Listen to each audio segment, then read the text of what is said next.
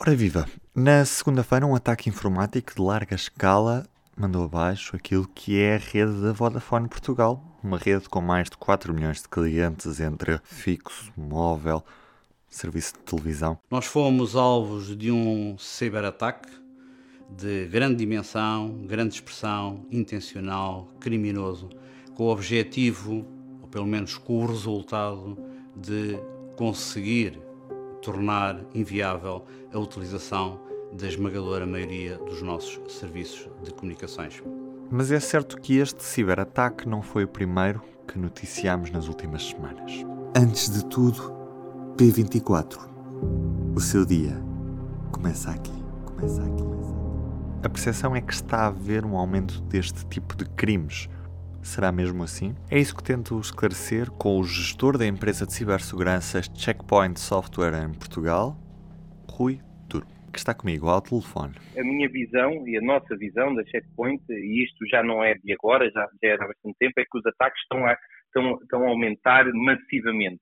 E aí não há escolha, não há escolha a não ser que seja aquilo que nós chamamos um target attack, é um ataque propositado a uma estrutura, a uma estrutura, a uma empresa, a, a, a, um, a, um, grupo financeiro, seja quem for, a não ser que seja isso, eh, os ataques estão a aumentar massivamente e de forma transversal. De, de, de 2020 para 2021, nós no nosso relatório anual de, de, de segurança vimos um aumento em Portugal uh, de, de cerca de 81% destes ataques um, nós, nós percebemos que, em média por semana, as empresas portuguesas recebem cerca de 960 ataques em média por semana. Obviamente, ataques que não têm que ser propriamente consumados. Pode ser tentativas de ataques, tentativas de disseminação de malware, ataques de uma forma, eh, de uma forma, eh, de uma forma geral. Portanto, nós vemos um, um aumento significativo no número de ataques que estão a acontecer. Uh, os motivos por que eles acontecem também, também são relativamente claros. Um, com, com, com, com, o desenrolar que nós temos, com a transformação digital a acelerar duas a cinco vezes, provocado pela pandemia e ajudada também pela, pela, pela própria cloud, vamos chamar assim, e que nos está a mudar de alguma forma os hábitos, aumentou aquilo que nós chamamos o, as superfícies de ataques. Tentámos fazer uma comparação que, ainda à Idade Média, na Idade Média, quando nós tínhamos um castelo, o castelo como é que se defendia? Tinha uma muralha à volta, toda ela fechada, e tinha uma única porta de entrada. Quem quisesse entrar no castelo tinha que, obviamente, forçar as suas portas ali naquela, naquela entrada. O início da internet também era assim. Toda a gente estava dentro de um edifício, havia um router para a internet e, e, era fácil proteger a empresa. Agora, neste momento, principalmente com a pandemia, fomos todos para casa, começámos todos a colocar muitas aplicações como serviços na cloud, começámos a colocar as nossas próprias aplicações ou sistemas na própria cloud, começámos a ter multidispositivos de acesso e o que é que acontece? Aquilo que nós chamamos a superfície de ataque, aquilo que eu posso atacar, aumentou exponencialmente, já não é apenas o router, o router da internet. Aumentando a superfície de ataque, e como, e como a grande maioria dos sistemas são feitos por software, e havendo um software, há quase uma proporção que seguramente vai haver X vulnerabilidades, porque é humano, a grande maioria dos softwares não são bem desenvolvidos, ou há sempre a probabilidade de haver uma vulnerabilidade num software, aumenta também exponencialmente aquilo que nós chamamos então os vetores de ataque, que é as formas de explorar, de explorar essas, essas vulnerabilidades. E é por isso que os ataques estão a crescer desta forma tão significativa eh, e não escolhendo, não escolhendo, não escolhendo eh, dimensão ou inclusivamente se são pessoas ou se são empresas. Uhum. E quando falamos em ataques a sistemas informáticos, estamos a falar de que tipo de ataques? Aqueles, aqueles que nós vemos acontecer e que estão no top, obviamente que é o ransomware e é aquele que tem preocupado muito uma série, uma série de organizações e, e de governos. Vemos a mineração, vemos os ataques de phishing, uh, ataques de phishing que, que, eh, que, por si só não são, eles, eles, que é um ataque indireto, uh, e o que é que quer dizer?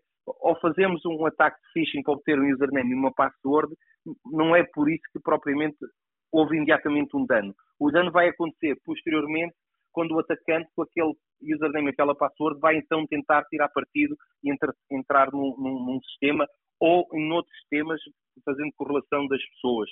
Este é outro tipo de ataque. Três, estamos a falar da mineração também, uh, já falámos. Estamos a falar, vamos continuar a ver ataques de denial of service massivos, porque muitas vezes os ataques de denial of service têm, têm como objetivo não a disrupção do serviço, mas conseguir passar mascarado no meio daquele ataque outros tipos de ataques e de acessos para não serem detectados. E, e já começámos a ver, e o que é de alguma forma preocupante, ataques ao, ao blockchain, principalmente a algumas carteiras de criptomoedas. Já são conhecidos ataques a carteiras de criptomoeda. Portanto, há uma evolução grande dos ataques até para aquilo que é a nova realidade que nós temos no nosso mercado, que é o blockchain e, as, e, e principalmente as carteiras da criptomoeda, e é por aqui que nós estamos a ver acontecer. Depois, continua a acontecer em paralelo, não em tão grande dimensão, a mesma, o roubo de cartões de crédito, o, o, a personificação, portanto, o roubo da identidade, o roubo de dados médicos para depois serem vendidos na, na aquilo que se chama o Patient Health Record, acho, acho que é assim o, o termo internacional, que é o, o, vender o registro do paciente, porque normalmente é muito completo e, e permite vender-se este registro na Darknet, que permite posteriormente outras pessoas poderem criar um, uma identidade e usar essa, essa, essa identidade e, e, ou mesmo o roubo de dinheiro diretamente. Portanto, tudo isto nós vamos continuar a ver a acontecer, eh, mas não mas aqueles que nós vemos com mais intensidade é os que eu referi. Uhum. Como é que podemos caracterizar este ataque a esta rede da Vodafone Portugal neste, nesta segunda-feira e que ainda se prolonga ao longo desta terça-feira? Que tipo de ataque é este? Pela pouca informação que há e usando apenas, e usando apenas, e é apenas o que nós conseguimos usar, é usando uh, a informação que foi divulgada pela própria Vodafone e pelas, pelas uh, conferências de imprensa do presidente da Vodafone, uh, parece um ataque de disrupção de serviço. Acreditando, e quero acreditar, porque a frontalidade com que eles trouxeram o problema não, mostra que não, não estão com uma agenda escondida nisto, acreditando que não há ataque, não houve acesso e ataques aos dados dos clientes, aquilo que aconteceu é um ataque do tipo de disrupção de serviço. Agora, não temos ainda informação suficiente que método foi usado para criar a disrupção do serviço. Será um, um, obviamente que a informação que normalmente os ataques de disrupção de serviço são feitos externamente, sei lá, temos um, um, um grande serviço de, de, televisão, ou um grande site, ou, ou, ou, o site de um operador, ou de um, ou de um governo, e, e, e, remotamente há, há, há, há, um, conjunto de centenas ou milhares de máquinas em simultâneo estão a fazer acessos para criar aquilo que se chama um denial of service, uma negação de serviço. Aqui houve uma, um, um, ataque de disrupção de serviço dentro da própria rede da, da, da, Vodafone. Mas não, não há ainda, não temos ainda dados concretos que nos, que nos possam dizer de que tipo, que, que método foi usado para criar essa disrupção de serviço. Mas não nos devia deixar preocupados o facto de ser possível mandar uma rede abaixo que tem 4 milhões de clientes, incluindo a, rede multibanco e até corpos de bombeiros e hospitais? Sim, eh, principalmente porque a rede da Vodafone integra a rede nacional de, de, de infraestruturas críticas. É? Estamos a falar da água, da luz, eh, da banca, dos operadores também e, e, e, e, das redes móveis. Eh, estes serão, haverá, haverá outras entidades que foram juntar aqui, mas estas serão, serão as principais.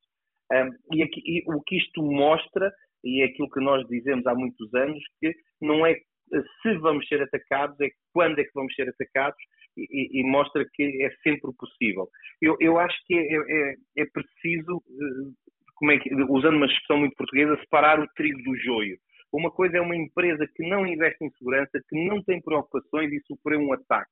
Outra coisa é uma entidade como a Vodafone que tem exatamente o comportamento oposto. E mesmo assim dada provavelmente a complexidade da rede, eh, dada a interligação, interoperabilidade com outros sistemas e se calhar até com prestadores de serviços externos, no meio desta confusão toda, desta, desta grande flexibilidade toda, eh, pode ter eh, acontecido ali uma pequena falha que permitiu a entrada, a entrada de um malware, algo do género, na rede que depois propagou todo este ataque. Aquilo que eu diria que efetivamente é preocupante, e, e, mas teremos, devemos acreditar que estas grandes corporações que têm estes grandes serviços têm uma preocupação muito grande e que são mesmo casos extremos e, e, e que não são muito comuns de acontecer. É mais comum de acontecer uh, e com regularidade às vezes às empresas mais pequenas.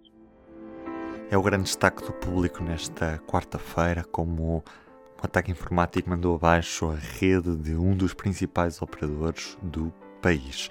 Também nesta quarta-feira, no público, poderá ler sobre os nomeados para a 94 edição dos Oscars, foram conhecidos nesta terça.